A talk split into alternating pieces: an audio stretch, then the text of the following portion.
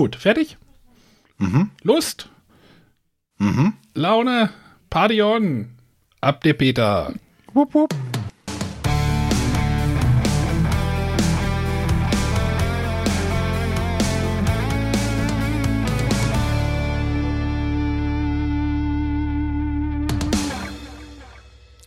Hallo und herzlich willkommen bei den Bretterwissern.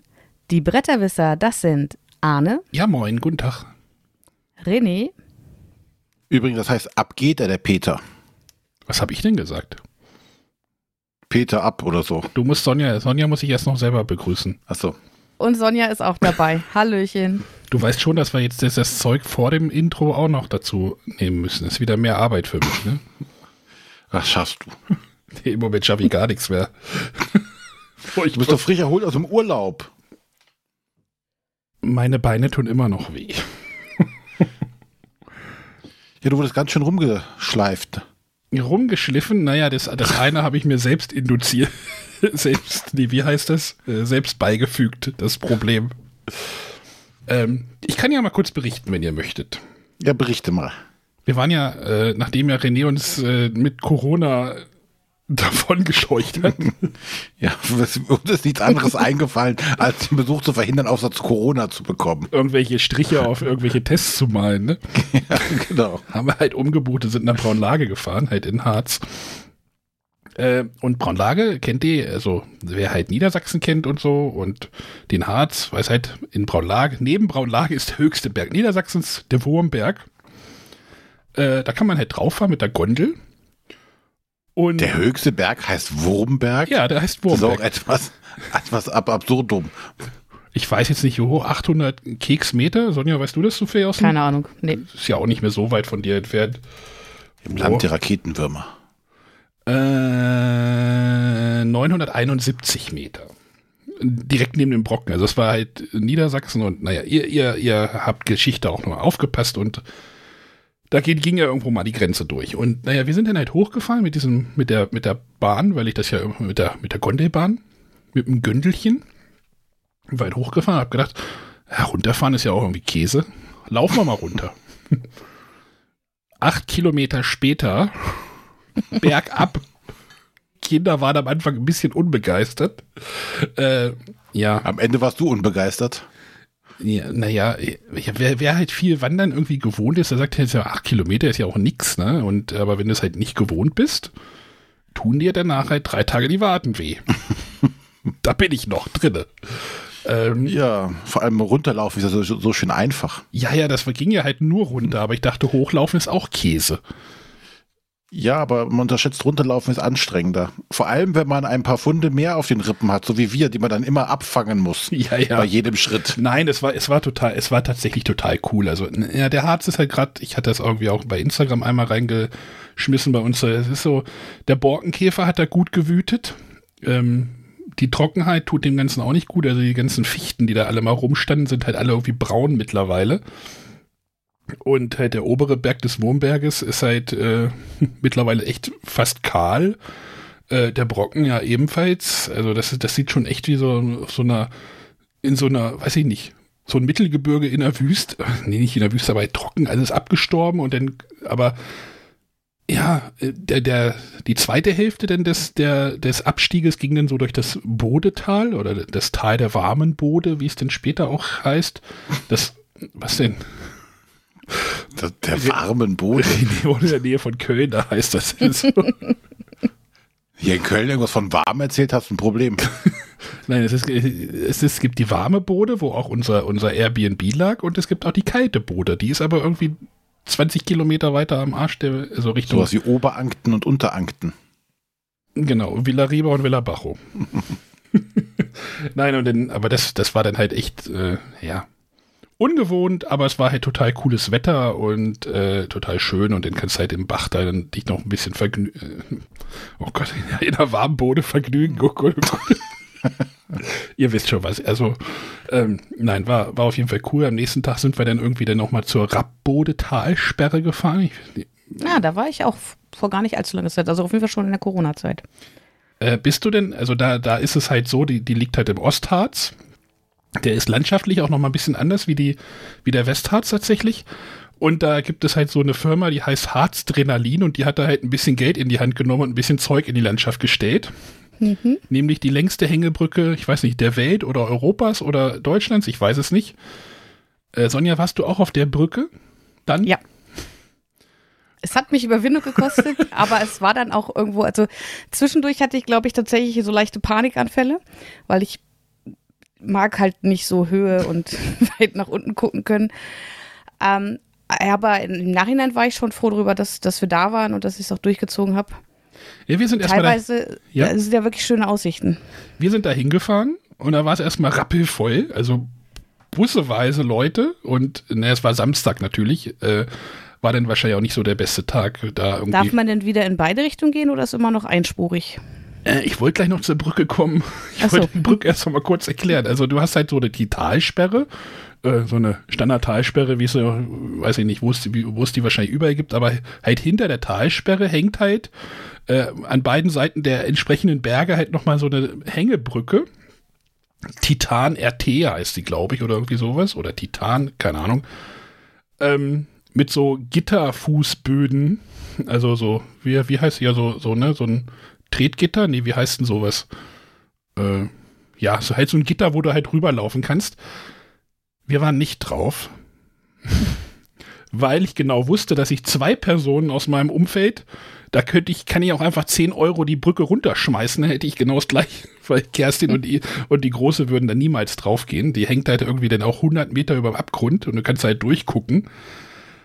Äh, und mit dem Kleinen, der wusste es halt auch nicht. Und dann haben wir gesagt, komm, äh, da waren erstmal riesige Schlangen und da habe ich gedacht, dann klemmen wir uns das. Oder gibt es da halt noch so Zipline, da kannst du dich dann irgendwie an so einer, an so einer Leine irgendwie den Berg runterstürzen und dann gibt es, haben sie noch so einen Aussichtsturm dahin gebaut und da war dann halt viel los, aber wir sind dann auch schnell wieder gefahren, weil auch so unter Corona-Gesichtspunkt nicht mehr dachte so, ach, nee, ich wollte jetzt nicht die Harz-Variante mitnehmen. Und dann haben wir halt noch gesehen, wie äh, auf dem Rückweg haben wir noch an einer, so einer, einer anderen kleinen Talsperre nochmal angehalten, ein bisschen Füße ins Wasser gehalten. Der Kleine durfte Steine ins Wasser werfen und so. Äh, wie, wie so ein Hubschrauber. So, also im Harz gibt es gerade ein paar Brände, das habt ihr vielleicht mitbekommen oder, oder es gab oder gibt, also je nachdem, wie das Wetter sich jetzt die nächste Woche entwickelt. Und da haben wir halt gesehen, wie so ein Hubschrauber, so ein, von Feuerlöschhubschrauber mal Wasser fasst. Das ist dann halt schon krass, wenn da halt so 5000 Liter Wasser vor einem wegfliegen. Das sind schon beeindruckend gewesen. Aber wir hatten Glück mit dem Wetter, die Wohnung war gut. Leider das Internet mit äh, 0, irgendwas Mbit nicht zu gebrauchen für irgendwas. Ähm, aber naja, dafür ist man ja nicht da im Harz. Fahrt in den Harz, ist schön da.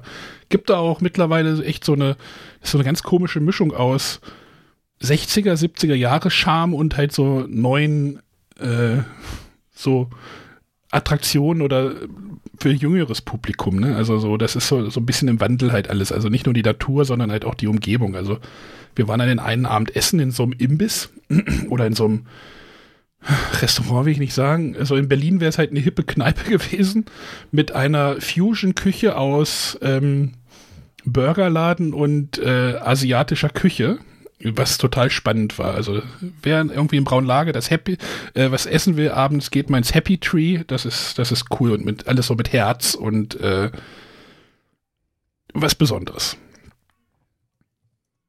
Kann man hinfahren. Mir tun die Beine noch weh. Habe ich das erwähnt? die warten. Ein Tag vorher waren es auch noch die vor der, also die äh, vor den Schienbeinen da irgendwas, wenn da irgendwelche Muskeln sind, taten die auch. Jetzt hast du mir meine Frage aber gar nicht beantwortet. Geht es in beide Richtungen oder ist. Äh äh, die sind. Äh, wieso, wie war denn das bei dir? Sind die denn. Naja, also, dann, musstest du denn in einer Richtung laufen und auf der, auf der Talsperre dann wieder zurück oder wie? Nee, es war tatsächlich, wir waren, ähm, das war noch relativ zu Beginn von Corona, glaube ich, und da konntest du nur ähm, von der einen Stelle in die eine Richtung rüberlaufen. Also es war wirklich einspurig, mhm. ähm, eben damit man sich nicht so entgegenkommt. Und ich glaube, die äh, Menschen hinter mir fanden das teilweise nicht gut, weil ich habe manchmal gebraucht, den nächsten Schritt zu machen. Etwas yes. Zeit und er hat dann ein bisschen gestoppt. Nee, die sind, ich gucke gerade nochmal auf die Bilder, die sind in alle Richtungen gelaufen. Okay dann haben sie es jetzt wieder geöffnet. Ja, also so viele Leute wieder auch in der, in der Schlange irgendwie an diesen Kassenhäuschen waren. Äh, Ja gut, die Schlange war damals auch lang. Das, aber ja, ist auf jeden Fall, war auf jeden Fall cool. Also so mal so, Urlaub in der Region ist ja auch nett. Der René fährt ja auch, ist ja auch öfter mal in, äh, wo seid ihr? In, ähm, wie heißt das da bei euch? Eifel heißt das. Eifel, ja. Eifel ist halt für uns so wie Harz. Für dich ist das weit weg und äh, für mich ist die Eifel halt weit weg. Ne? Ja. no. Aber äh, ja, kann man auf jeden Fall machen. Und Tretboot bin ich gefahren. da meinte denn der Verkäufer, äh, der Pächter, der als er wieder ankam, wie als Familie, ah gut, dass wir doch die größeren Boote letztes Jahr gekauft haben. Wie, als, ich euch ge- als ich euch gesehen habe, wusste ich, dass wir da eine gute Entscheidung getroffen haben. Wie die im Wasser lagen, das fand ich super. Ja, egal. Kein Kommentar. Kein Kommentar. Gut, So. da wir ja noch gar nicht zu Brettspielen gekommen sind thematisch, ähm, können wir ja noch mal äh, die Frage von Gela aus unserer äh, Fragefolge wiederholen. Da hatten wir ja noch ähm, eine, die wir René noch stellen Ja, wollten. René, wie, wie, wie hältst du das denn so? Äh, mit, der Rech mit rechts. Hast du die Frage nicht gehört? Äh, doch, aber ich habe sie wieder vergessen. Sollen wir dich mal auf den Stand bringen? Ja, bitte. Sonja, machst du das mal? Äh, ja, ich habe die Frage nicht morgen, aber es ging halt darum, äh, was für Hobbys du vor dem Brettspielen hattest, gerade so in der Jugend, Kindheit. Ähm, ja, welchen Hobbys bist du nachgegangen? Welchen Hobbys bin ich nachgegangen als Jugendlicher? Äh, Brettspiel, Außer Brettspiele. Rollenspiele, Computerspiele. Ja, das war's auch, glaube ich schon. Manchmal habe ich auch gelesen. Also, Aber tatsächlich ist sehr viel Zeit, äh, ich habe das ja schon ein paar Mal erwähnt, für, für Rollenspiele damals draufgegangen. Und der Einstieg ins Rollenspiel kam mir tatsächlich durch ein Brettspiel. Durch das berühmt-berüchtigte Hero Quest. Also nicht sowas wie Schützenverein, Nein, Jugendfeuerwehr. nein. Ey, Sonja, aber, Cheerleader-Truppe. ich wollte, oh Sonja, jetzt hast du es verraten, verdammt. Ich wollte gerade noch ein Quiz machen. Passeröckchen für mich. René hätte mal raten müssen, was Sonja geantwortet hatte. Du hast gecheerleadet? Ja, tatsächlich. Entschuldigung, dass ich da lache. Eigentlich darf ich, sollte ich da nicht lachen. Aber es kam Ich auch war für, damals noch ein paar Kilo leichter und ein bisschen sportlicher. Äh, und wie ich in der Folge schon sagte, Cheerleading ist nicht einfach nur Rumgehopse von leicht bekleideten Mädchen, sondern es ist wirklich äh, Ich weiß das. Sport. Eine, eine äh, Schulfreundin von Emma aus der, der Grundschule noch, äh, die hat Cheerleading gemacht und das war echt knallharter äh, Wettkampf mit äh, Essensplänen und alles, wo ich mir dachte, hey, das Kind ist noch in der Grundschule. Ja, jedes Gramm zählt dann wahrscheinlich für die, die fangen müssen. Ja, ja, was auch immer, aber der, ähm, die war auch tatsächlich topfit. Ne? Also Hm. Hut ab für alle, die, die das machen. Also Essenspläne hatten wir damals nicht, aber es ist- schon ein bisschen Püppchen. Also bei Auftreten durfte sie nicht öffentlich essen oder trinken und auch nicht knutschen. Das war alles verboten. Du musstest halt immer so das, Ich dachte, Knutschen verbraucht Kalorien. nee, aber du musst halt immer so das perfekte sportliche Mädchen sein, das äh, sich nicht zu Schulen kommen lässt. Okay. Krass. Wie sich das gehört, ne? Ja, Ja, aber dann kam, kam das Abitur und zudem die Fußballleidenschaft. Und ich habe festgestellt, okay, Football ist nicht so meins und ich kann da einfach nicht anfeuern. ja, und dann ho. hört es auf in meiner sportlichen Karriere. Ja, die hat bei mir schon viel früher aufgehört.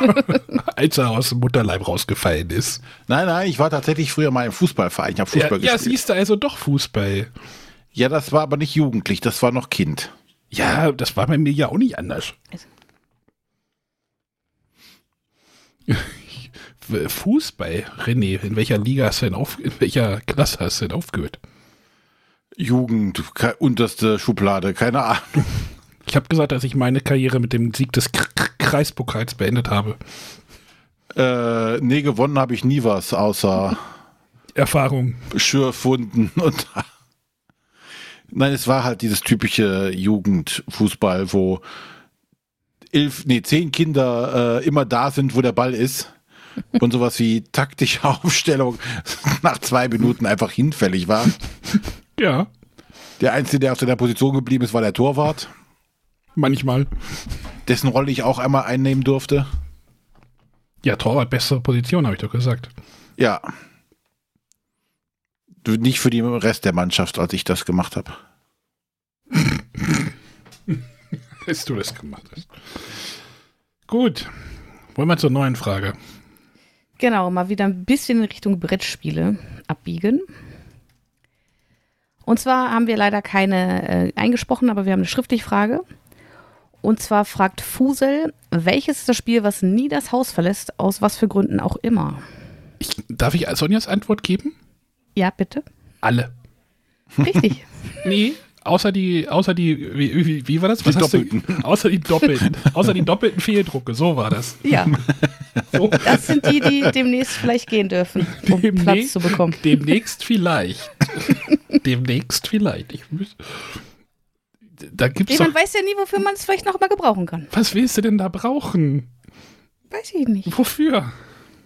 Also, äh, als wir bei Matthias waren, der hat zum Beispiel so eine kleine Box so mit, mit Stanzmaterial, also dieses einfarbige oder weiße, was irgendwie so übrig bleibt. Also manchmal hat man ja so äh, ganz viele Münzplättchen, da sind so ein paar weiße dabei. Und der hat äh, so eine Box, da hat das alles aufgehoben. Das war zum Beispiel bei Orleans Invasion gut, um äh, Dinge abzudecken, die für uns nicht relevant waren Das oder sind aber wir schon nur, erledigt hatten. das sind aber nur Teile von Spielen, nicht die gesamten Spiele.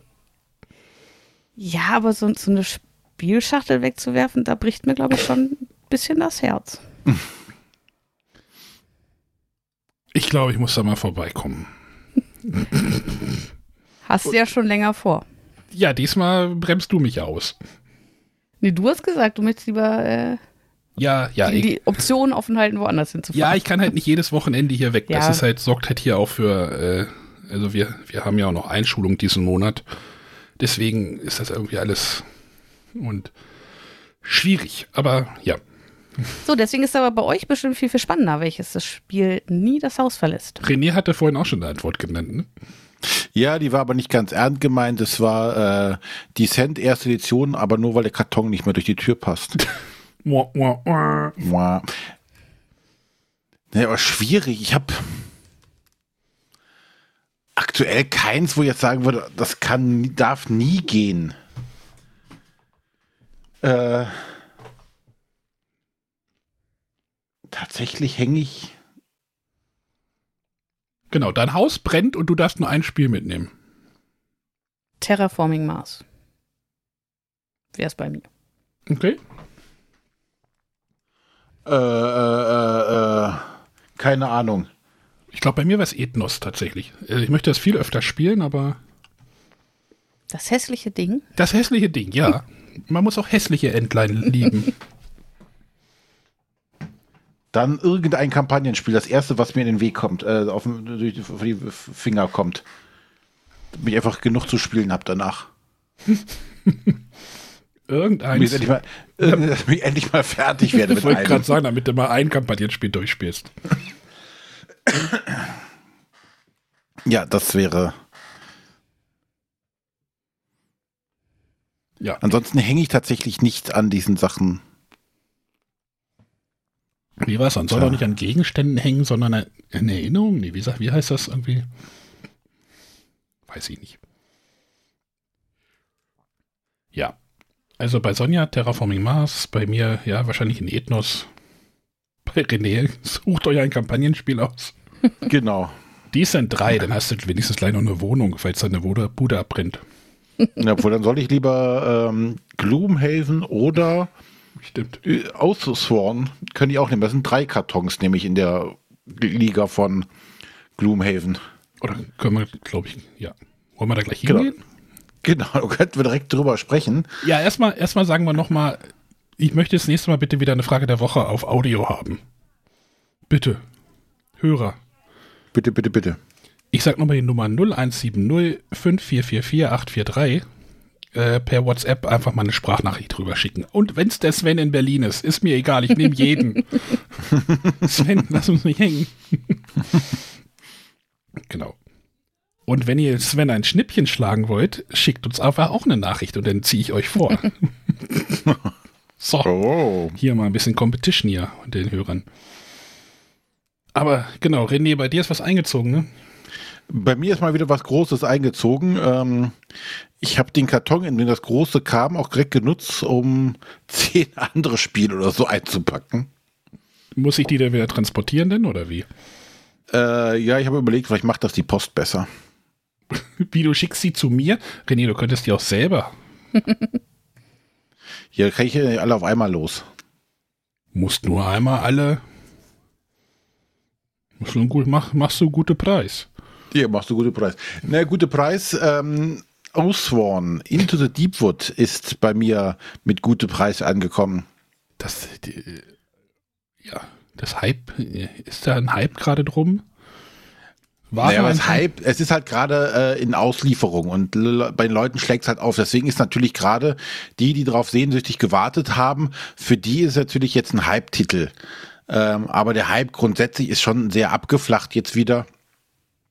Einfach weil das jetzt äh, drei Jahre gedauert hat. Ich wollte gerade fragen, wann, wann, wann begann denn der Hype oder wann war die Kampagne? Ich müsste tatsächlich mal kurz nachgucken. Auf jeden Fall hat es ja Verzögerungen gegeben und die mussten in Anführungszeichen nochmal nachfinanzieren.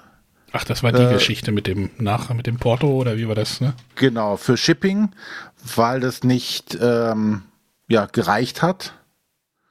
Ähm, jetzt muss ich mal nachgucken, wann das offiziell denn gefundet wurde. Was ist das denn überhaupt für ein Spiel? Sonja, kennst du? Hast du was von diesem Spiel gehört? Kennst du das? Gehört habe ich natürlich davon, aber mich ehrlich gesagt überhaupt kein Stück damit beschäftigt. Weil das nicht dein Beuteschema ist. Ja, genau. Ich versuche nur René gerade ein bisschen Zeit zu gewinnen.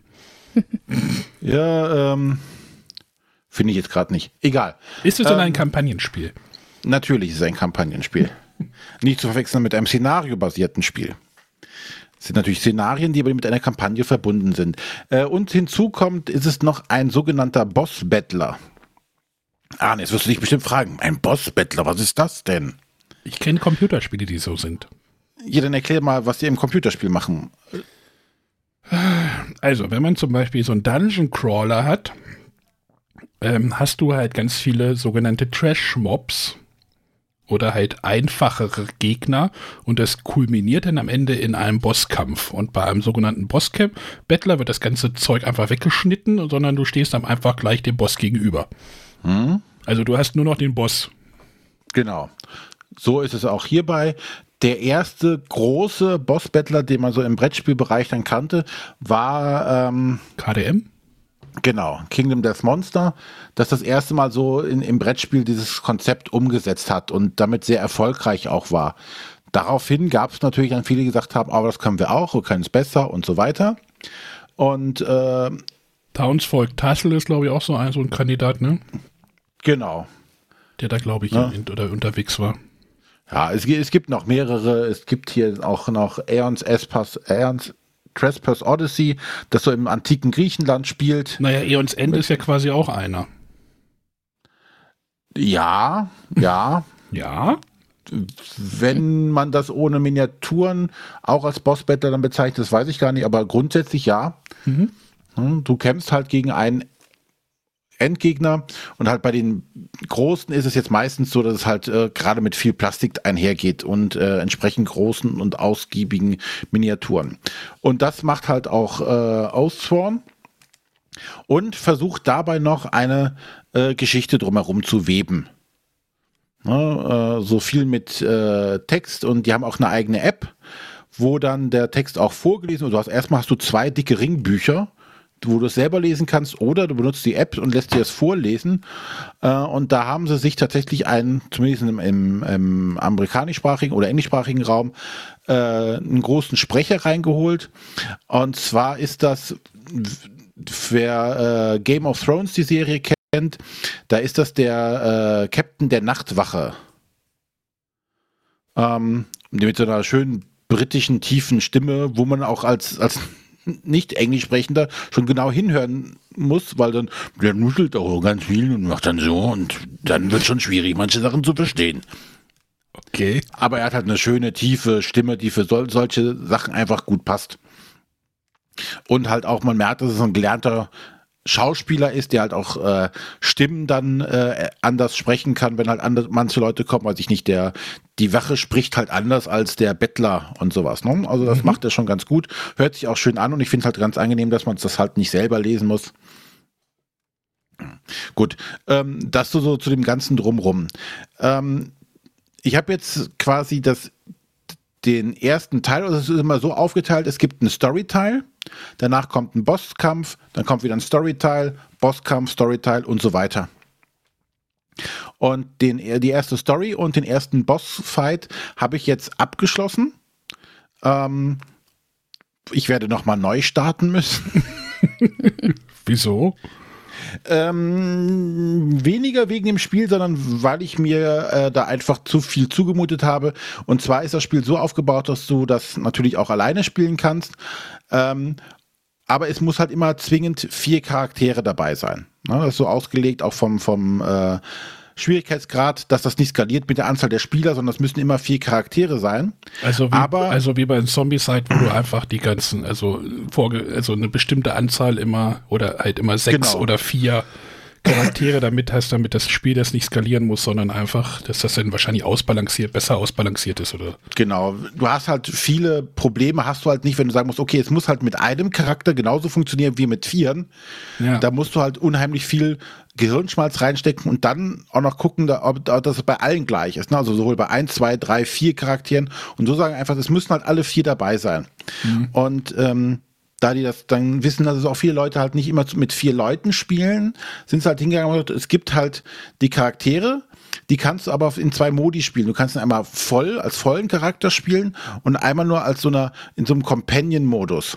Da hat der nicht die komplette Auswahl an Karten und Aktionsmöglichkeiten, sondern nur ein eingeschränktes Set ähm, und ist damit besser handelbar als ein kompletter Charakter. Und dann wird halt empfohlen, dass du spielst halt einen Charakter im vollen Modus und die drei anderen in diesem Companion-Modus. Mhm.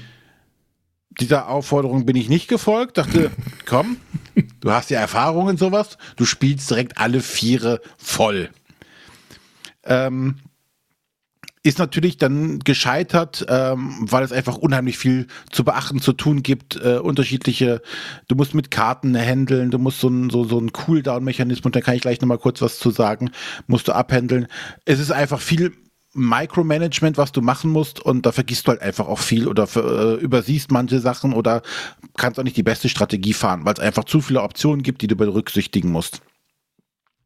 Deswegen habe ich diesen ersten Kampf halt auch entsprechend krachend verloren ähm, aber habe auch schon erkannt, dass das schon durchaus auch Spaß machen kann, wenn man es dann schafft auch irgendwie gegen diese äh, gegen diesen Boss, was in diesem Fall eine riesige Ratte war. Spoiler. Ähm, Nein, das ist die Ratte, die alle, die aus dem Cover drauf ist, die in allen Tutorials gezeigt wurde, in allen Previews und sonstiges. Ist, man hat nichts gesehen, außer diese Ratte immer.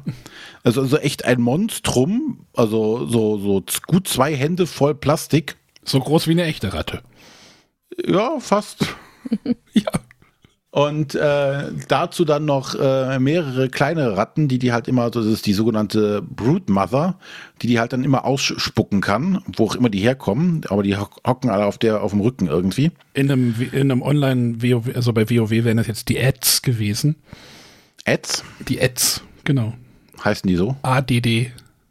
S. Achso, also, als zu, die zusätzlich, also immer erst denn die Ads wegmachen oder so, ne? Sich darum genau. erst kümmern und dann sich wieder dem genau. Boss widmen. Und dieser Boss hat halt, ähm, wie das auch zum Beispiel bei äh, KDM schon ist, ein entsprechendes AI-Deck, was ähm, in mehrere Stufen aufgeteilt, also in drei Stufen aufgeteilt ist und was nach hinten raus halt immer mehr eskaliert. Das heißt, der Boss Sprich, hat auch mehrere Phasen. Genau. Na, du klopfst ihn halt so Stück, Stück für Stück weg, wie früher in diesen klassischen Zelda-Computerspielen. Ne? Du musst erst die Arme abhacken, dann wächst ihm ein drittes Auge, dann musst du das Auge treffen, dann wachsen ihm Füße oder sonstiges. Spoiler. Und ich weiß nicht mehr, welches Zelda ich jetzt gespoilert habe. Nee, Ausworn. Die Ratte der wachsenden vier Füße. Nee, was? Sechs Füße? Nee, die hat schon vor sechs Füße gehabt, äh, vier Füße gehabt. Spoiler.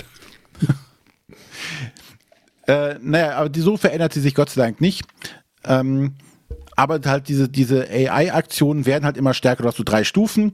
Und wenn du so und so viel Treffer quasi erreicht hast, dann geht direkt Stufe 2 los. Und wenn du noch mehr Treffer hast, dann geht Stufe 3 los. Und dann werden die Attacken halt richtig brutal und ziemlich heftig, so dass du gegen Ende wird's halt immer schwieriger das Vieh zu besiegen. Es ist aber auch schon knapp vor Tod. Also es wütet dann noch äh, mehr. Und da gibt's halt die unterschiedlichen Sachen, die das Ding macht. Ne? So neue kleine Ratten raus, angreifen, äh, sich umdrehen, mit dem Schwanz schlagen oder chaotisch in der Richt äh, in, auf der Map umherlaufen, dabei Bäume zerstören oder sonstiges. Oder einfach die nächsten Helden angreifen, eigene Ratten auffressen. Also alles Mögliche an Zeug, die halt dann zufallsbedingt passieren und du dich jedes Mal drauf einstellen musst. Dann musst du natürlich versuchen, deine Helden entsprechend zu spielen. Der eine kriegt zum Beispiel Bonus, wenn er immer äh, aus dem Rücken angreift. Ähm, der andere kann heilen. Der andere äh, ist halt in der Abwehr ganz gut und kriegt halt äh, wenig Schaden. Ähm, dann gibt es Zauberer, die können halt Zauber wirken, müssen davor, aber weiß ich nicht, äh, um einen Feuerball werfen zu können, muss vorher so Brandfelder gelegt werden, damit man die Energie draus ziehen kann. Also ganz viel Management, je nach Charakter, den man sich ausgewählt hat. Es gibt insgesamt äh, zehn, zehn verschiedene, zwölf? Ja, auf jeden Fall mehrere, äh, genug verschiedene Charaktere, aus denen man sich was auswählen kann. Und alle spielen sich halt ein bisschen unterschiedlich. Es gibt den, den Kriegsbären, der halt für, Haut, für Haut drauf zuständig ist und alles. Und die anderen, die halt Spezialfähigkeiten machen. Also da kann sich jeder auswählen, was er so gerne hätte. Natürlich sollte man natürlich darauf achten, wie stellt man seine, seine Party zusammen. Da sollte also von allem ein bisschen das dabei sein. Naja, ich, ich ziehe jetzt immer halt diesen WoW, also World of Warcraft-Vergleich, mhm. wo du halt wirklich auch, wenn du da in so Instanzen oder in so Dungeons reingehst, hast du halt eine Party von fünf. Und da gibt es klassischerweise gehst du halt mit einem Tank rein, der halt den ganzen Schaden fressen soll. Genau. Der wird dann vom Heiler natürlich supported. Also ne, der Heiler sorgt dafür, dass der Tank nicht abnippelt. Und dann gibt es halt zwei sogenannte oder drei sogenannte Damage-Dealer, die dann halt mehr, mehr Richtung Glaskanone funktionieren. Also Glaskanone bedeutet, die können viel Schaden austeilen aber kein Einstecken. Ne? Das heißt, der Tank muss halt die Akro, ne, also die, den, den Fokus des, des Bosses oder der, der Gegner auf sich ziehen, damit halt die anderen halt unbeirrt äh, arbeiten können. Und mhm. so stelle ich mir das jetzt auch irgendwie in meinem Kopf vor, das Spiel. Genau, so ganz ähnlich ist das tatsächlich dann auch, dass du halt, ähm, es gibt halt Charaktere, die können auch sagen, so, okay, also jetzt gerade die, die Tanks, ne, die heißt jetzt nicht offiziell so, aber gerade die, die die Schaden gut einstecken können, die haben auch Aktionen und zu sagen, hier, ähm, wenn ein Charakter angegriffen wird, äh, kannst du diese Karte ausspielen, dann ziehst du den Angriff auf dich. Genau. Ne? Alles sowas ist dann da auch vorhanden und ähm, musst du halt entsprechend einsetzen. Und genau daran bin ich halt gescheitert, an den ganzen Charakteren, die parallel zu spielen, weil jeder Held hat äh, ein Set an Aktionskarten, die er einsetzen kann. Äh, die kosten äh, als allererstes, um sie auszuspielen, ein gewisses Maß an Energie. Du hast so und so viel Energie und kannst pro Runde entsprechend viel zurück äh, regenerieren. Du hast zum Beispiel am Anfang hast du acht und kannst pro Runde sechs regenerieren. Sprich, wenn du alle acht ausgibst, hast du nachher in der nächsten Runde nur sechs äh, und musst halt immer ein bisschen haushalten, damit du vielleicht mal wieder acht hast, um dann zwei Karten ausspielen zu können, weil Bewegung kostet halt auch Energie und sowas. Hm. Und die ganzen Fähigkeiten haben auch einen Cooldown. Ne, sprich, du kannst nicht jedes Mal äh, für acht Energie deine stärkste Karte ausspielen, sondern ähm, du hast äh, um dein Playerboard herum drei oder vier Timeslots, also drei, vier, äh, drei, zwei, eins und null. Und wenn die auf Position null liegen, kannst du die Karten wieder auf die Hand nehmen. Wenn ich jetzt an die Glocke äh, bei den Spielträumern denken würde, die würde jetzt schon im Roten drehen. Warum? Kennst du einen Glocki nicht? Nein. Glocki. Äh, Was? Äh, ich höre doch keine äh, Brettspiel-Podcasts. Ich höre doch keine Spielträumer. Ja, so, das kann ich verstehen. Glocki sorgt immer dafür, dass äh, bei englischsprachigen Begriffen aktiviert sie sich. Okay. Damit man halt nicht ins Englische die ganze Zeit abdriftet. Ich kenne hier erstmal ohne deutsch-englische Begriffe. Was habe ich denn als englische Begriffe benutzt? Timeslots, Tanks habe ich jetzt gesagt. Äh, Dinge. Du hast halt Zeit. Äh, Schlitze. Schlitze. Dr. Who. Der, der, der, Zeit, Dr. Who, der Zeitschlitz. genau. Ah nee, Dr. Wer. Dr. Wer Arzt und der Wer. Zeitschlitz. Herr Arzt. Herr Arzt. So, und ähm, jede deiner Fähigkeit hat so eine Abkühlphase oder Abkühlzeit. Ach, Cooldown, genau. Cooldown hattest du noch gesagt. Ja. Hm? Und ähm, du legst sie halt in einen dieser äh, Schlitze, wie heißt das Slots auf Deutsch? Äh, Bereiche vielleicht? Bereiche. Bereiche. Ähm, und die gehen aber nicht automatisch runter. Ne? Du könntest ja zum Beispiel sagen, so jede Runde gehen die ein Feld weiter, so von zwei auf eins auf null, sondern die wechseln erst das Feld, wenn du eine neue Karte da reinspielst mit denselben äh, Abkühlzeitraum. Also sprich, aus zwei geht der erst auf eins, wenn du eine Zweierkarte wieder reinspielst. Und so musst du halt das taktisch so gut planen, dass, okay, jetzt kannst du diese Karte spielen, damit wird die weitergeschoben und dann kannst du die und dann wird die weitergeschoben und dann hast du wieder neue, die Karten wieder zur Verfügung. Ähm, und wie gesagt, das war halt dann für vier, vier Spieler, äh, vier Charaktere mit einem Spieler einfach zu viel. Ist das so vergleichbar mit ähm, Max vs. Minions? Da hast du ja auch diese Zeit, nee, da, da programmierst du das ja in die Zeitslots Genau, da rein. programmierst du das rein und dann wird das ja abgearbeitet. Ne? Du kannst schon frei wählen, was du machst. Du kannst auch äh, Items noch einsetzen und all Äh, sowas. was? Was sind, was sind Items? Gegenstände. Ah ja. ja, Ne? Ja. Und jetzt ist er ganz weg. Außenkonzept, ja. Nein, aber ja, das ähm, macht schon eine Menge Spaß. Was ich jetzt mäßig gut fand, war jetzt tatsächlich der, der Geschichtenmodus oder der Story-Modus, weil ähm, es tatsächlich eine reine Abfrage war. Also gefühlt hast du so, so einen Entscheidungsbaum vor dir gehabt. Äh, hier kannst du nach links oder rechts gehen, dann kannst du bei dem nach links und nach rechts gehen. Und am Ende kommt aber trotzdem alles wieder aufs eigentliche Ziel hinaus. Was jetzt eigentlich dafür sorgt, dass du in dieser Geschichte zwar so ein bisschen Hintergrundwissen äh, erfährst, aber hauptsächlich irgendwelche Bonusgegenstände bekommst. Also es gibt so ähm, äh, Tokens, Marker. ich sag's jetzt auf Also, Englisch, Marker, Nee, Marker ist ja auch.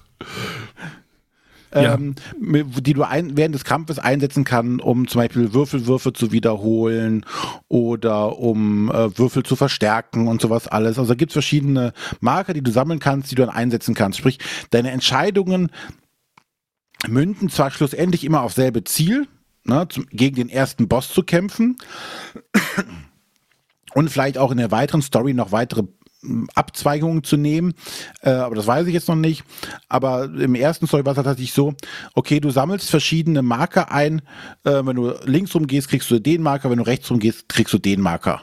Ne, einmal wiederholen und einmal verstärken und so weiter. Und das war jetzt dieser Geschichtenmodus. Der ist jetzt, war jetzt schön und auch mit dem Vorlesen war das auch super, aber war jetzt nichts, wo ich jetzt gedacht habe, uh, das, ähm, die Entscheidung hätte ich so jetzt, äh, wenn ich jetzt die Entscheidung nicht treffen würde, würde das Spiel komplett anders verlaufen. So war es noch nicht.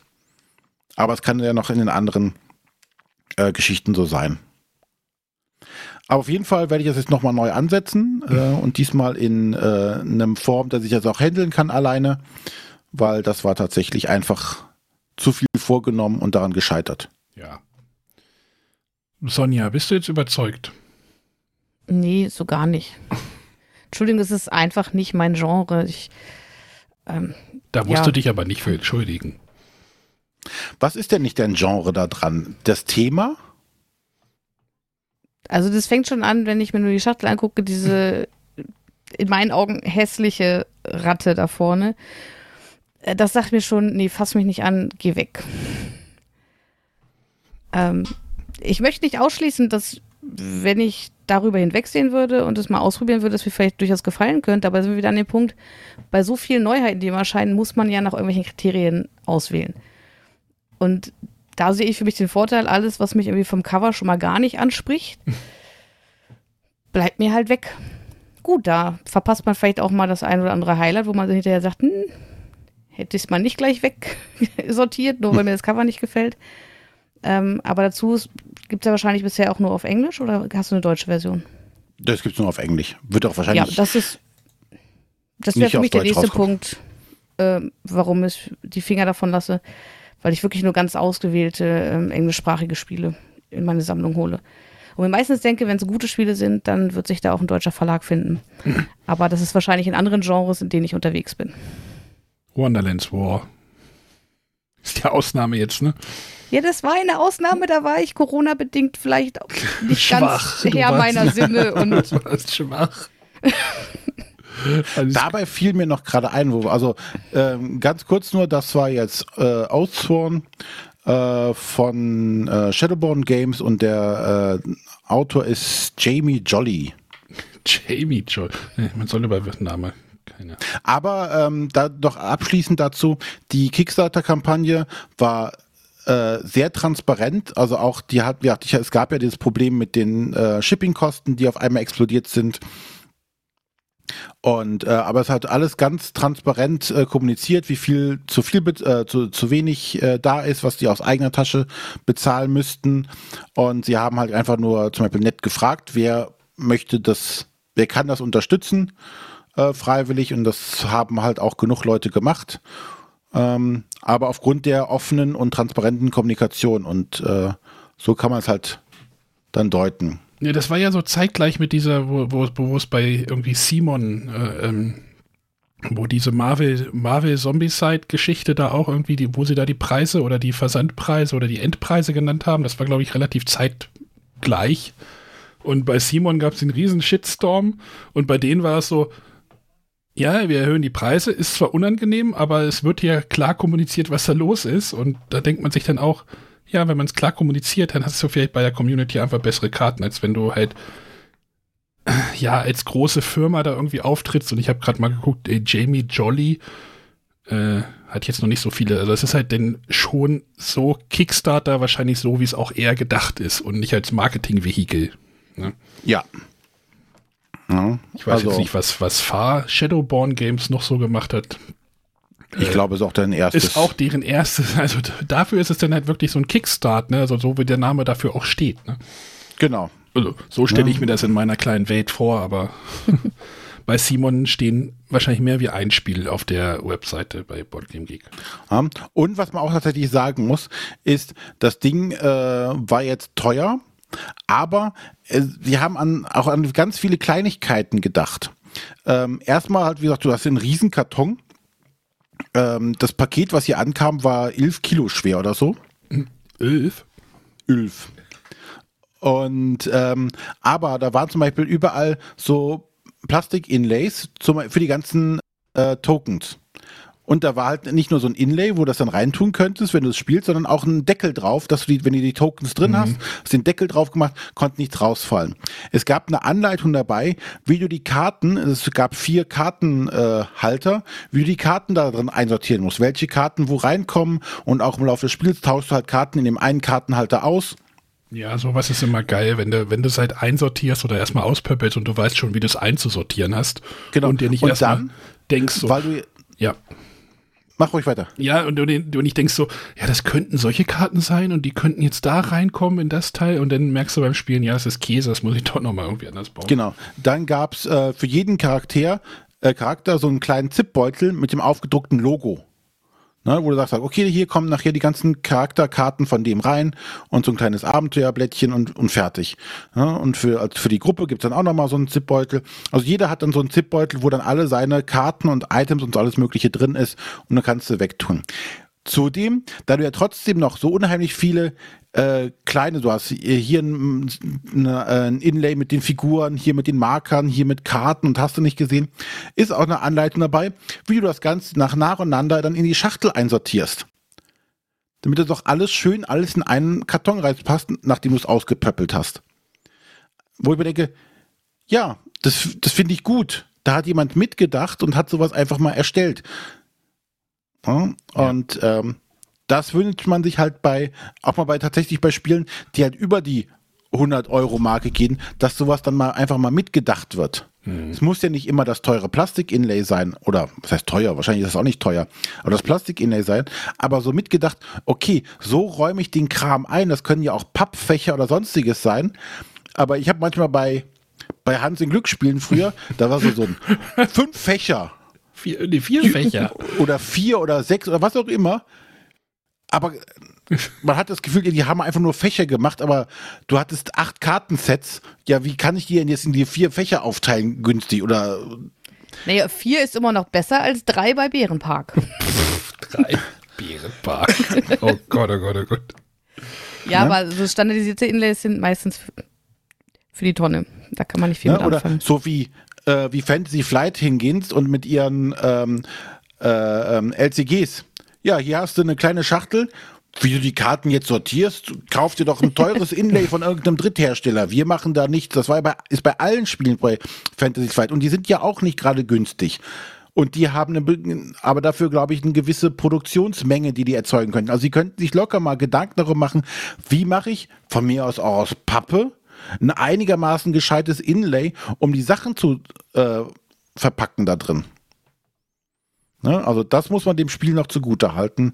Äh, da hat sich wirklich jemand Gedanken gemacht und hat mitgedacht, okay, äh, so könnte es Sinn machen, so kriege ich alles in, in das Inlay rein, äh, in die Box rein. René klingt begeistert. Ja, ich finde es tatsächlich auch gut. Ähm, und abschließend noch, ähm, das Spiel ist auch bei BGG schon ähm, sehr gut vorangekommen. Es hat eine 9,3. Ja, ich habe es gerade aufgemacht und habe gedacht, huch, bei irgendwie über knapp 800 Bewertungen. Ne? Ja, es ist Und- natürlich aber auch so, ne, Kickstarter sind immer noch ein bisschen höher ja angesetzt. Das, Ja, ähm, du hast natürlich, also, die, es gibt ja immer die, die Theorie, die Leute haben jetzt 200 Dollar dafür bezahlt, dann ge- geben die dem Wert, äh, Spiel auf jeden Fall eine hohe Wertung, um da rechtfertigen zu können. Ja, ich habe jetzt 200 Dollar bezahlt, das ist aber auch das beste Spiel auf BGG. genau. Ne? Genauso gibt es aber auch genauso viele Bewertungen mit einem Stern. Äh, manche aus dem Jahre 2020, wo das Spiel noch nicht draußen war, Ja, ja. die einfach mal einen Punkt vergeben. Ne? Also da, da gibt es genau die Gegenseite, gibt es natürlich auch. Ja, aber das muss ja dann irgendwie dieser, dieser Algorithmus wahrscheinlich dann aber auch irgendwie rausfiltern. Ja. Aber man kann es ja trotzdem ein, vielleicht, wenn's, wenn alle die, die jetzt 10 getippt haben, wenn es halt nur eine 8 wäre, wäre es trotzdem noch Ja. immer ein sehr gutes Rating. Also wenn du jetzt eine 1, einen Prozentpunkt abziehst, dann bist du halt bei einer 8,3, was ja immer noch gut ist. Sehr Ja. gut ist. Ja, Mal gucken, wo da die Reise hingeht. Gibt's da irgendwie, hast du auch so ein Haus? Die Heu, hast du auch diese Häuser? Nein, die, die, die, diese Plastikdinger habe ich jetzt mir nicht bestellt. Ähm, und wie ich jetzt in, äh, in einem Playthrough gesehen habe, zum Glück, weil das Ding, äh, die Teile stören nur. ja, die stören wahrscheinlich vom Blick. Also wenn du es nicht alleine spielst, Ja, vom Blick, aber auch vom Handling. Da sind ja auch Bäume zum Beispiel dabei, die ja tatsächlich auch ein bisschen Baumkrone haben, so angedeutet. Und derjenige, der das gespielt hatte bei dem Playthrough, der hat dauernd die Bäume äh, angestoßen und, und verrückt. Wo ich denke, ja, okay, äh, nee, war die richtige Entscheidung, brauche ich nicht. ach, du hast auch keine Bäume, sind das denn Tokens auf dem, äh, Genau. sind das denn ähm, Marker? Papp, äh, Marker? Nee, Pappmarker. Ich, ich überlege gerade ein deutsches Wort dazu. P- Pa- äh, Marker ist doch deutsch. Pappteile. Pappteile, genau. Papp, Pappplättchen. Pappplättchen. Pappplättchen. Freut sich gerade unser Ja. Popfilter hier. Sind das ein Pappplättchen, die dir dann einfach auf Pappplättchen sind es ja. Ja, natürlich, Tu- da geht ja natürlich ein bisschen Immersion natürlich flöten. Oder naja, ja, hm. Niemand spielt Naja, mit aber- diesem Everdale-Baum, ne? Genau, und äh, ehrlich gesagt, ob ich jetzt äh, den nicht angemalten, nackigen Plastikbaum da stehen habe oder einen bunten Papp, ein buntes Pappplättchen, Du könntest ja auch die Mo Bäume aus dem Descent rausnehmen. könnte ich auch machen.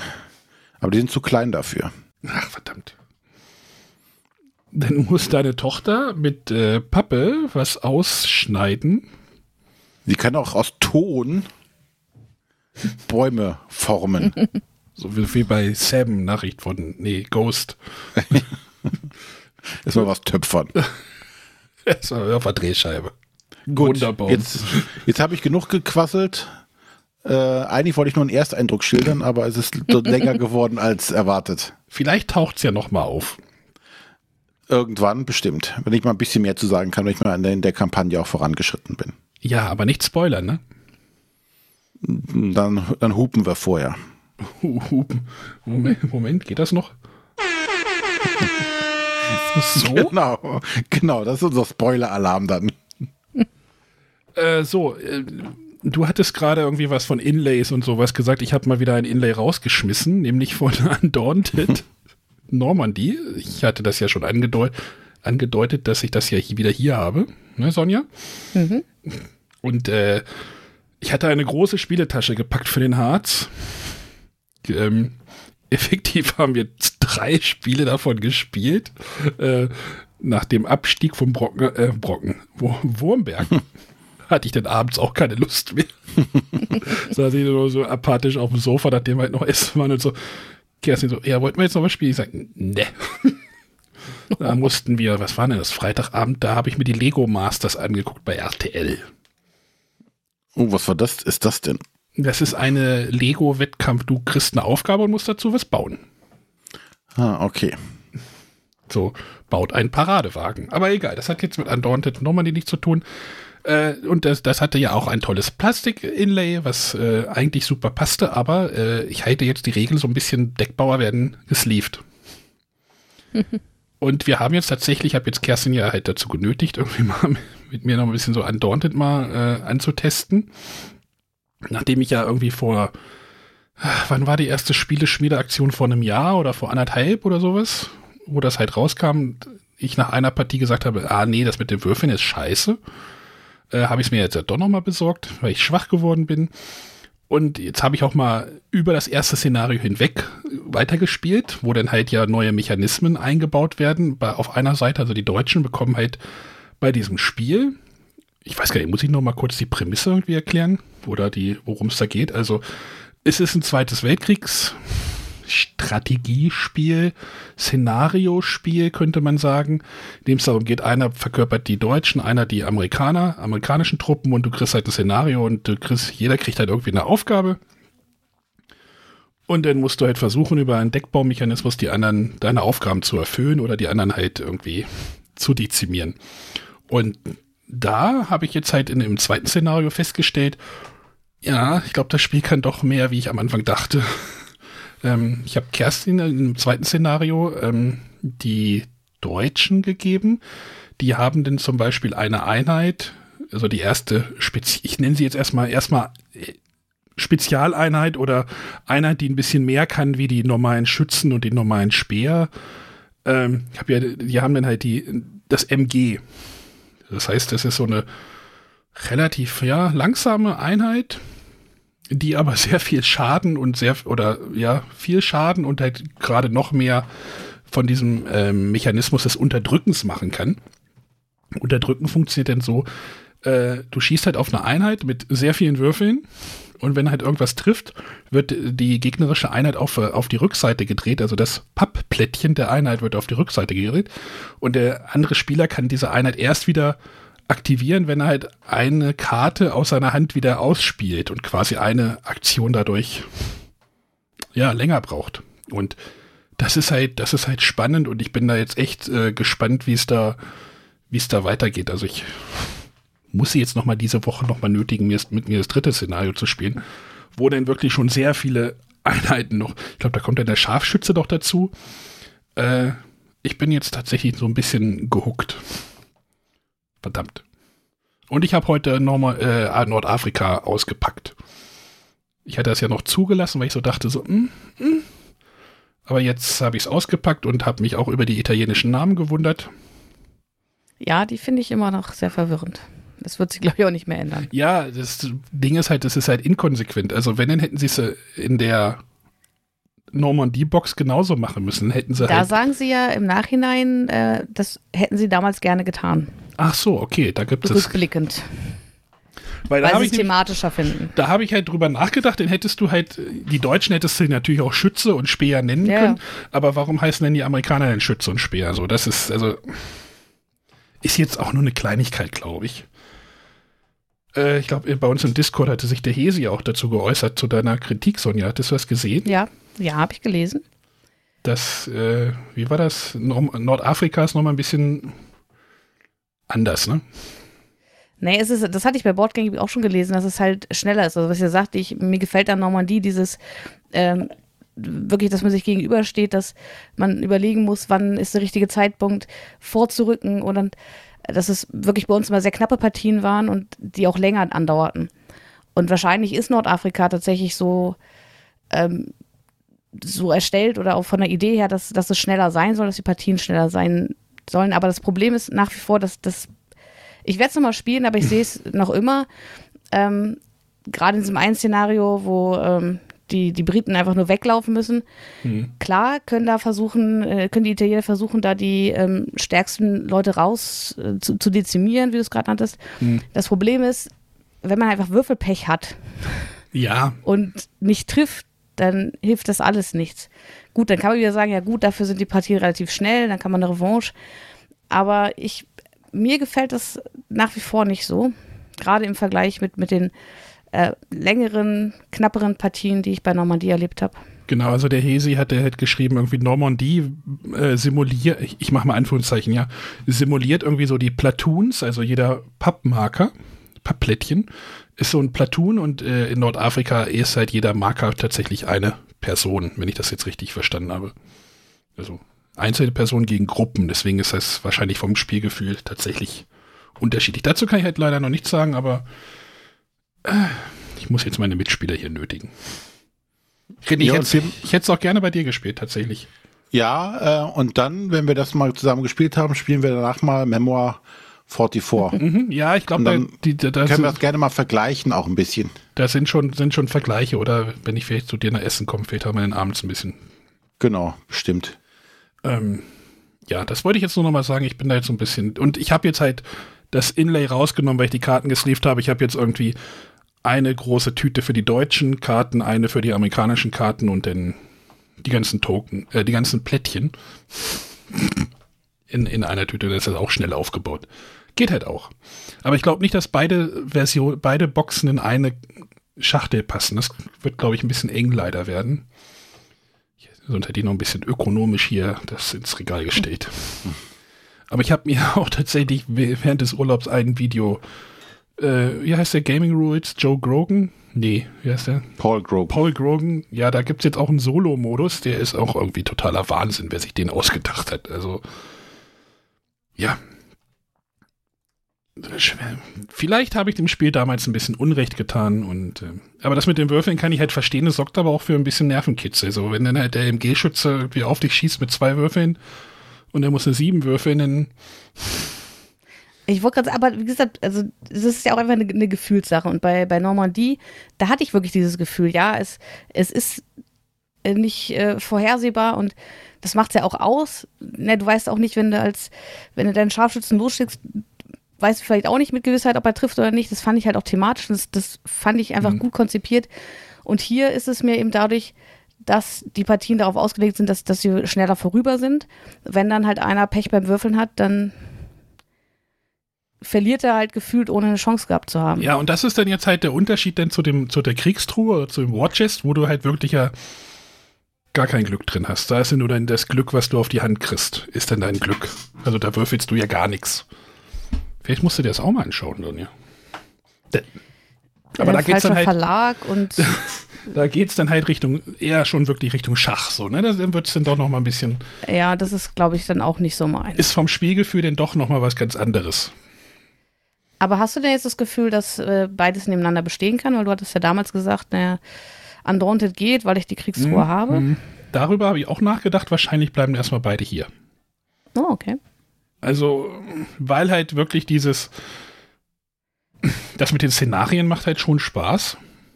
Und bei, bei der Kriegstruhe hast du ja immer nur das gleiche Spielbrett.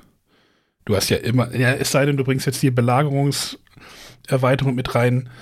Aber ansonsten hast du ja immer dieses gleiche Spielbrett und die gleichen Aufgaben, die du da machen musst. Hier ist bei Undaunted ist das ja was anderes so. Ich nehme hier drei Punkte ein und der andere muss dich halt, muss dir deine Schützen irgendwie rausnehmen.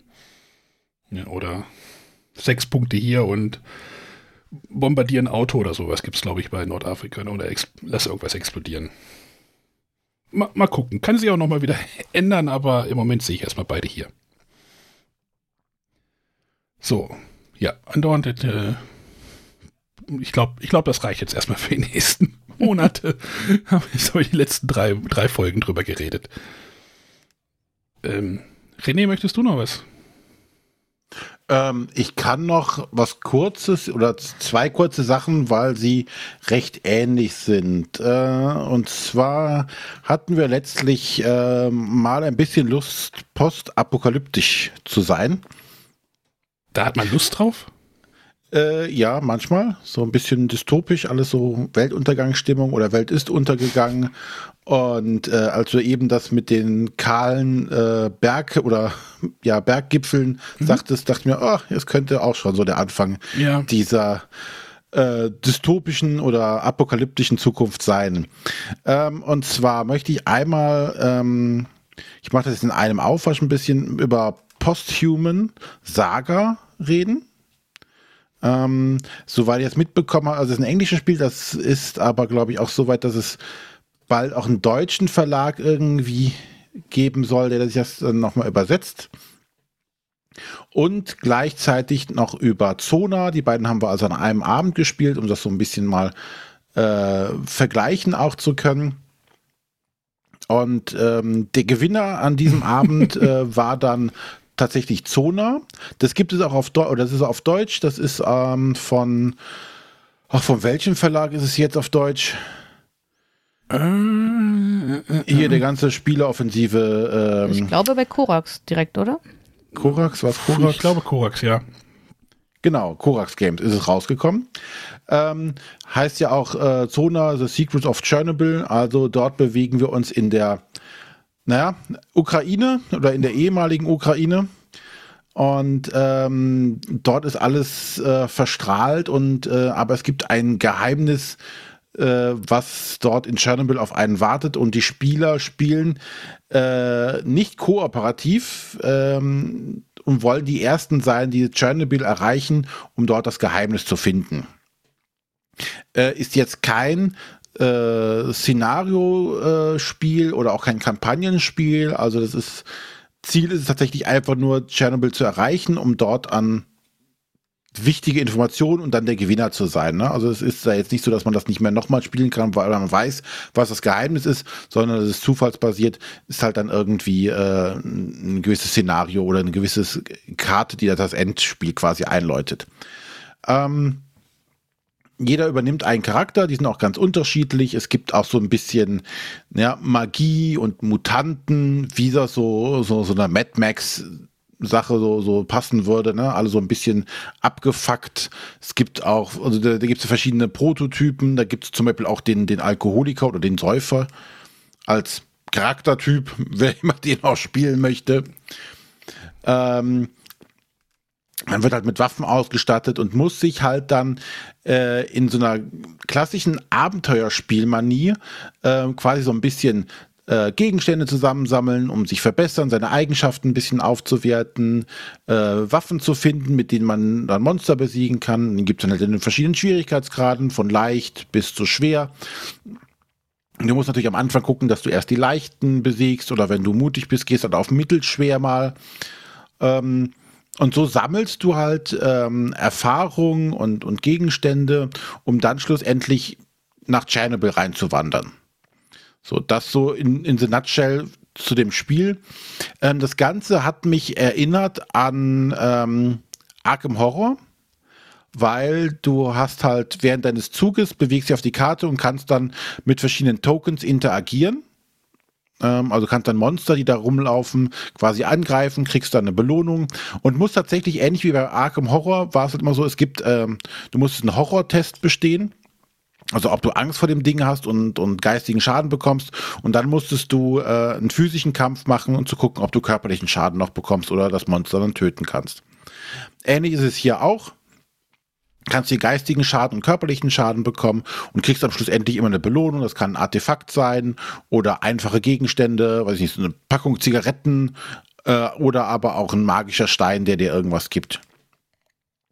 Dann, nachdem du deine Aktion durchgeführt hast, hast du aber die äh, verschiedene Ereignisse. Und bei den Ereignissen ist es so, es gibt verschiedene Kartenstapel, du ziehst eine Karte und guckst, da stehen dann drei Ereignisse drauf, ob das ein Ereignis ist, was an deinem Standort passiert äh, oder ein generisches Ereignis, was dann passiert. Und das ist auch ähnlich wie bei Arkham Horror. Also wenn du an einem Standort bist und dann passiert dann irgendwas, dann liest du das vor, ansonsten das generische. Und dann musst du meistens noch einen Test machen und dann bekommst du wieder irgendwas oder kriegst was abgenommen. Eigentlich ein, äh, ich sag mal, gut abgehangenes Spielsystem. gut abge...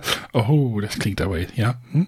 Nein, das, das ist nicht äh, negativ gemeint. Das Spiel ähm, macht da wenig falsch an der Stelle. Es nimmt diese Essenz von, von Arkham Horror, was ja auch viele Leute mögen. Mhm. Ja. Ja, dieses einfache, ähm, und hier halt als, als äh, Wettrennen, wer ist der Erste? Ne? Du musst halt versuchen, Riesen, Risiken einzugehen und sagen so, okay, äh, der andere ist noch bei den leichten Monstern. Ich versuche jetzt mal ein mittelschweres, weil wenn ich das kriege, äh, besiege, kriege ich ja auch einen größeren Bonus und hab's dann vielleicht einfacher und kann schneller vorwärts kommen. Wenn ich natürlich dann versage, werde ich zurückgeworfen und ähm, Ja. hab im Zweifelsfall nichts gewonnen.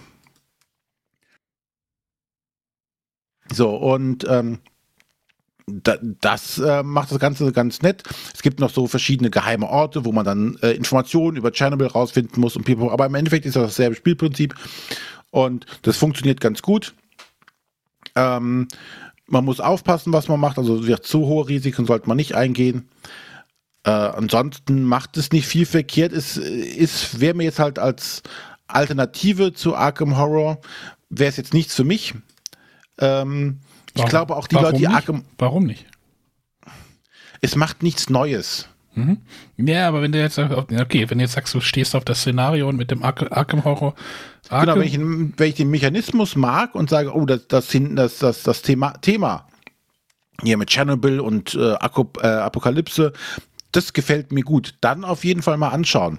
Aber ähm, wenn ich jetzt das, wenn mich das, das Thema ja nicht so, so reizt und ich erwarte irgendwas Neues, dass was irgendwas anderes macht, das passiert halt nicht. Mhm.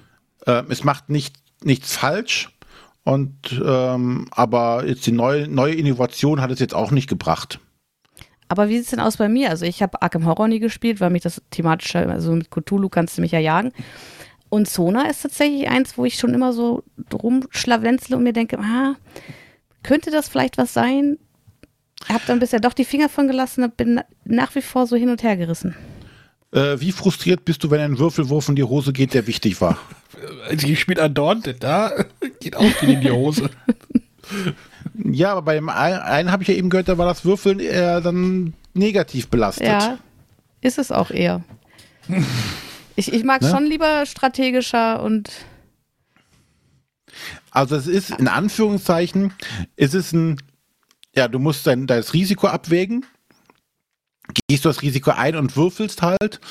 Ähm, du hast verschiedene M Möglichkeiten halt noch Würfelwürfe zu manipulieren natürlich äh, oder zu wiederholen und sowas alles. Ne? Aber das musst du halt dir auch alles erst erarbeiten. Ähm, und schlussendlich hängt es dann meistens von einem Würfelwurf ab, der dann die Wahrscheinlichkeit eher höher oder geringer ist, je nachdem, was du im Vorfeld machen konntest. Aber schlussendlich läuft es auf den Würfelwurf hinaus. Ich glaube, das Okay. Spiel rutscht wieder nach hinten. Und man muss sich halt ähm, auch in Anführungszeichen dann von der Geschichte ein bisschen treiben lassen. Ne? Es sind halt meistens wahllose Ereignisse, die passieren, die nicht groß miteinander in Zusammenhang stehen, sondern es wird eine Karte, eine Ereigniskarte aufgelegt, da steht dann, ja, du triffst jemanden und äh, möchte dem jetzt helfen oder ist dir der unsympathisch oder was machst du? Ne? Und dann sagst du, ja, ich helfe dem und dann sagt, ah, der äh, raubt dich nachts, während du neben ihm schläfst, aus. Punkt. Pech gehabt, dädä. Ne? Damit musst du leben können. Hm. Deswegen, ich würde dir zumindest mal empfehlen, mal so, ob dir der, der Mechanismus grundsätzlich zusagt. Ja. Ja? Würde ich zumindest mal empfehlen, probier mal eine Partie. Weil es ist auch tatsächlich nicht ähm, sehr kompliziert. Es ist halt ähm, sehr kleinteilig auch, ne? Du hast auch viele kleine Regeln. Aber wenn du dann einmal im Flow bist, kannst du das tatsächlich, kann man das tatsächlich sehr gut runterspielen. Da gibt es auch wenig äh, Unklarheiten. Hm, Also kann So- man sich gerne mal anschauen. Solide. Solide, genau. Gut, ähm, also das war äh, Zona äh, im Deutschen von äh, Korax, äh, im Original von äh, Rebel. Äh, und die Autoren sind äh, Michej Drewing und Krzysztof Glosinski, hoffe ich. Und die äh, Illustratoren versuche ich jetzt gar nicht auszusprechen. Sind auch welche. Genau, es gibt's auch reichlich. So, jetzt kommen wir dann zum Verlierer des Abends. Das war dann Posthuman Saga. Es gab schon mal das Spiel Posthuman. Ähm, das waren alles oder sind beides Kickstarter-Projekte gewesen, ähm, die es dann aber auch irgendwann später so zu kaufen gab. Und ähm, Posthuman Saga versucht halt jetzt noch eine, eine Geschichte drumrum zu basteln und äh, spielt auch in einer apokalyptischen Welt und man rennt über ein äh, Spielfeld und das muss man auch erkunden. Aber es ist nicht so ein vorgefertigter Plan und man rennt auch nicht alle auf derselben Karte, sondern jeder rennt auf einem gewissen Abschnitt. So, so, ein, so, ein, so ein in vier Quadranten aufgeteilt, das, die ganze Spielfläche. Aha, okay. Und äh, jeder hat seinen Quadranten, in dem er sich bewegt. Du kommst auch nicht in den Quadranten des Gegners. Und äh, du deckst halt, ähm, oder du hast halt in der Mitte hast du so, so, so einen Stapel an Plättchen, an Geländeplättchen und Ressourcenplättchen. Und das ist jetzt so gelöst, dass du am Anfang, wenn du quasi erkunden möchtest, ähm, darfst du dir ein Plättchen mit den dazugehörigen Ressourcen nehmen, darfst das Plättchen hinlegen und die Ressource erstmal vor dir ablegen. Denn die Ressourcen legst du erst später drauf. Sprich, du musst immer gucken, welche Ressourcenmarker nehme ich und welches Geländeplättchen nehme ich. Also die, die, welche Kombination daraus nehme ich. Ein bisschen hier wie bei Cascadia quasi. Immer die Kombination aus Landschaft und Tier. Mhm. Und hier wäre es halt Landschaft und Ressource. Und ähm, dann sammelst du diese Ressourcenmarker und musst die quasi später aufs Spielfeld bringen. So löst man das ein bisschen. Und ähm, ja, du rennst halt über die Karte, musst halt dann auch Aufträge erfüllen ein bisschen. Und ähm, ja, es gibt äh, Stories äh, oder Events, die du erfüllen musst. Jeder hat so, so eine Mission, die er machen muss.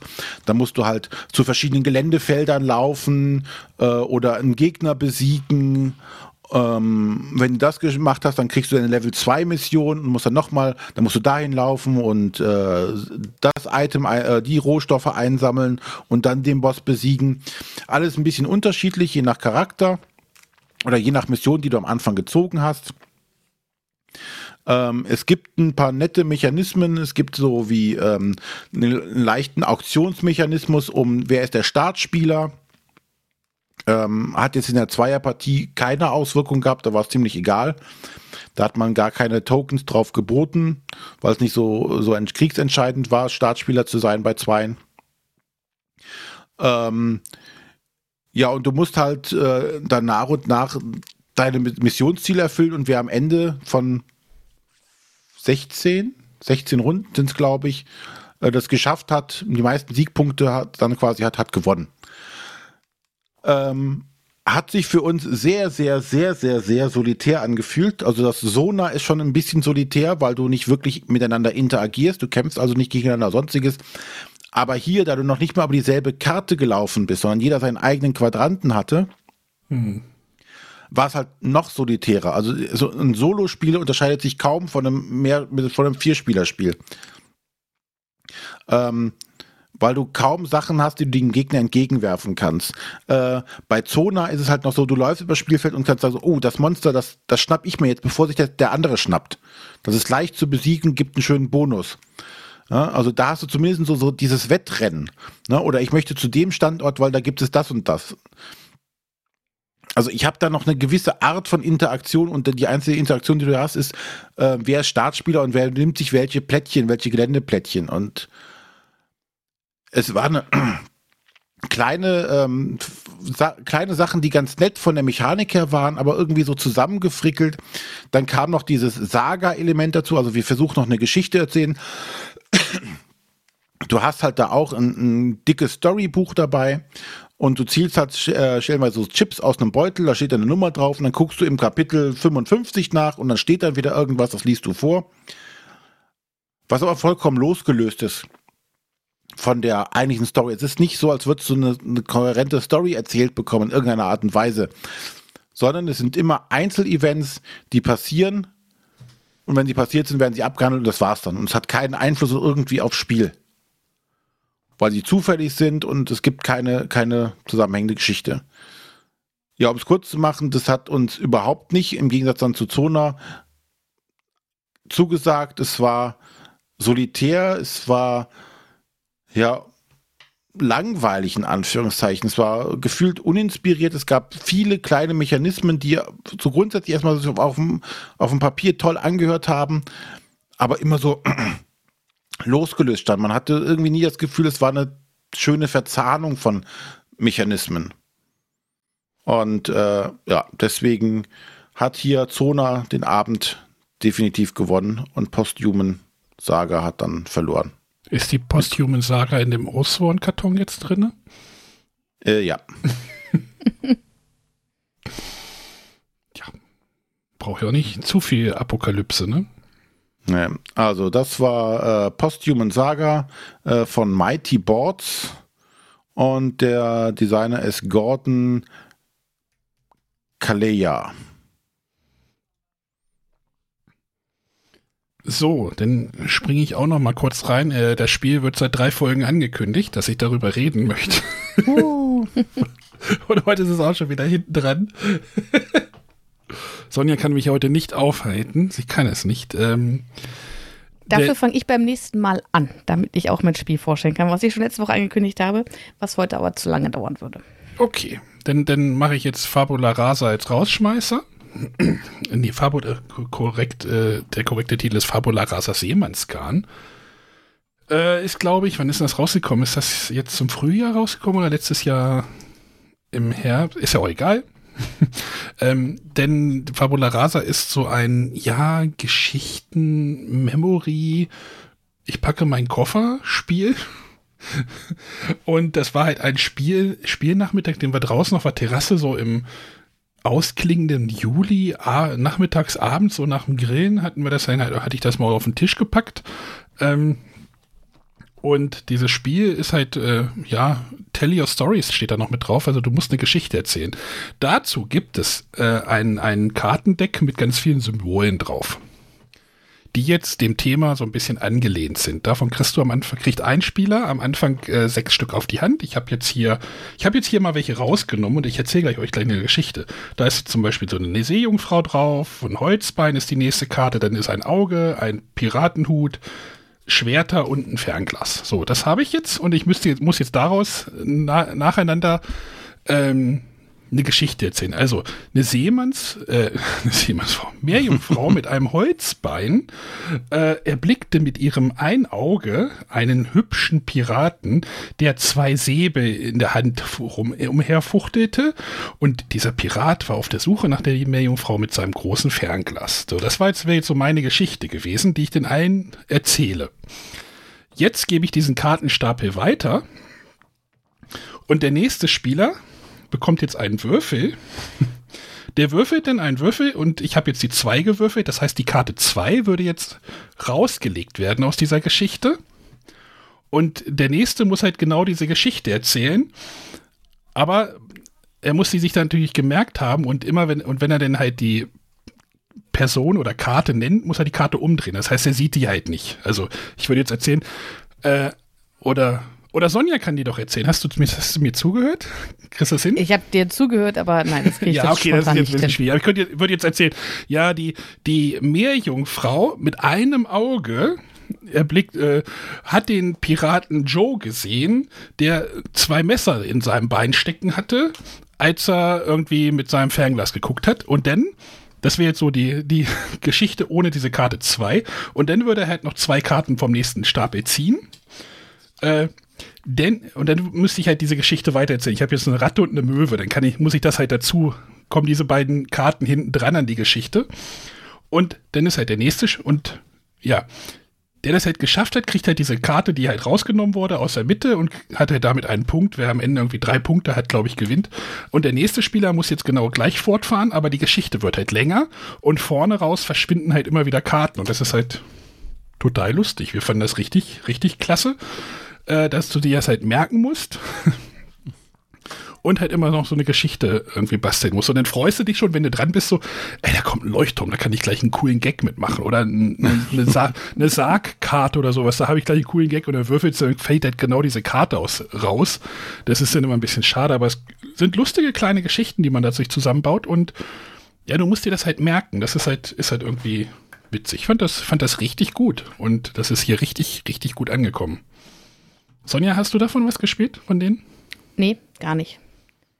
Dieses Geschichten erzählen, da brauche ich in meinen Spielegruppen, glaube ich, keinen mitkommen. Ja, das habe ich auch erst gedacht, aber eigentlich, das sind so kurze Geschichten und so Hanebüchen manchmal, aber manchmal kommen da auch super, super lustige Sachen raus. Also, das ist jetzt alles irgendwie Seemannsgarn, also so Piratenthema aufgezogen. Es gibt, glaube ich, noch eine Box, die heißt Crime, wenn ich mich nicht irre.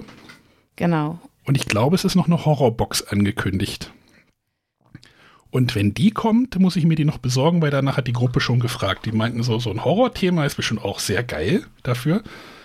Ähm, man kann es wohl auch mit Kindern spielen, aber es sind so manche Karten, wo ich denke so, ah, Kinder, da gibt es irgendwie so ein, was war denn das? Das war irgendwie so ein, so ein halber Finger, wo der Knochen noch rausguckte. äh, Galgen weiß ich jetzt auch nicht. Äh, es gibt irgendwie noch ja, einen Sarg und ich glaube noch so ein, so ein, genau so ein Käfig, wo noch so ein Skelett drin liegt und so, die könnte man halt rausnehmen, die Karten, dann kannst du es auch mit Kindern spielen. Also das geht dann schon äh, wir hatten da richtig, richtig Fun mit. Also das war für das, was es ist, ne? Also es ist jetzt hier nicht irgendwie vergleichbar mit irgendwie Zona oder so. Also, ne? So, das holst du halt raus, wenn du eine gute Zeit haben willst. Ich weiß gar nicht, was hier ein Spiel spielt. Äh, zwei bis fünf Spieler, aber ich weiß gar nicht, was dich stoppen sollte, das irgendwie bis zu zehn spielen. Das macht den. Es gibt da noch eine Regel, dass du, äh, dass du dem anderen irgendwie, wenn du nicht mehr weiter weißt, irgendwie ähm, nach Hilfe fragen kannst, dann hilft dir irgendwie bei der Geschichte noch weiter. Aber das haben wir weggelassen, sondern jeder muss alleine klarkommen. Ja, fand ich echt ein Highlight tatsächlich. Das war Fabula Rasa Seemannsgarn von Nico Böhnke. Erschien bei Huch. Ich fand's gut. Ja, vielleicht muss ich dem dann doch nochmal eine Chance geben. Auch das würde ich auch mitspielen. Ja, das ist, ja, das würdest du auch mitspielen, echt? Also, nee, habe ich nur so gesagt, natürlich. So in einer, so einer, ne, wenn wir jetzt gekommen wären, ich hätte das tatsächlich mitgebracht, René. Ich wollte es echt mitbringen, wenn wir jetzt gekommen wären. Nur weil ihr meine Spiele nicht mögt, heißt es nicht immer, dass ich eure Spiele nicht mag. Ich würde ein Oathsworn wahrscheinlich auch mal mitspielen, aber ich würde es mir nicht kaufen. Ja. Wie viele Fabula Rasas da wohl in die Schachtel passen würden? Mehrere. mehrere, mehrere Paletten. Nein. Inklusive Autor. Inklusive Autor. Ich weiß gar nicht, was der Nico und Böhnke noch gemacht hat. Kings and Creatures ist da, glaube ich, auch gerade unterwegs, oder? Naja, gut. Ich fand's gut. Hat sich jetzt, hat jetzt, war jetzt ein Anlauf von drei Folgen. Muss ich jetzt auch nie wieder drüber reden. Aber die Horrorbox besorge ich mir noch. Das, das gibt vom Thema, glaube ich, echt gut was her. So. Ja, ich wäre, glaube ich, am ehesten bei Crime. Ja, oder man, du könntest wahrscheinlich sogar auch alle. Ich war, nee, auf der Rückseite ist da, glaube ich, so ein Segelding drauf. Wäre schön, wenn die so einen neutralen, nee, die haben einen neutralen Hintergrund. Wahrscheinlich kannst du die auch noch mischen. Das wäre dann auch Ach, lustig. Hey. Eine Meerjungfrau mit einem Holzbein hat eine Piste, hat eine, weiß ich nicht, was gibt's wohl bei Crime? Ein Weinglas in der Hand und äh, eine Strichzeichnung von einem Toten liegt. Naja. Ja, ist halt lustig. Und du wiederholst halt die Geschichten nicht wirklich eins zu eins, sondern weil halt immer eine Karte rauskommt, passiert halt immer so ein bisschen was anderes. Das ist, ist halt witzig. So, Sonja will das nächste Mal anfangen, das heißt. Genau, das heißt, wir reden wieder über Spiele nächstes Mal. Yay. Muss ich erstmal überlegen. Ich, ich habe keine Spiele mehr. Oh doch, ich habe noch eins. Das hebe ich mir für das nächste Mal auf, genau. Ja, dann nochmal der Aufruf, schickt uns gerne Hörerfragen. Mhm. Am liebsten per Audio. Ja, 0170 Das wolltest du doch hören, oder? Genau. Obwohl der Sven aus Berlin kennt die Nummer doch. Der hat die hoffentlich eingespeichert. genau. Nächste Woche machen wir nochmal Spiele und dann machen wir weiter. Dann geht es ja schon langsam auf die Essen-Vorschau zu und die Pressetage im ja, Vorfeld. René hat auch gefragt, wie ich mir das mit dem Essen gedacht habe. Vorhin, genau. vor der Sendung. Was er mitbringt. Hier steht nämlich in unserem Ablauf, René fragt Anne nach Essen. Und bekommt nichts. Gut, damit wir dahin jetzt abbiegen können, verabschieden wir uns. Genau. Bis nächste Woche. Alles klar. Tschüss. Bis dann. Tschüss.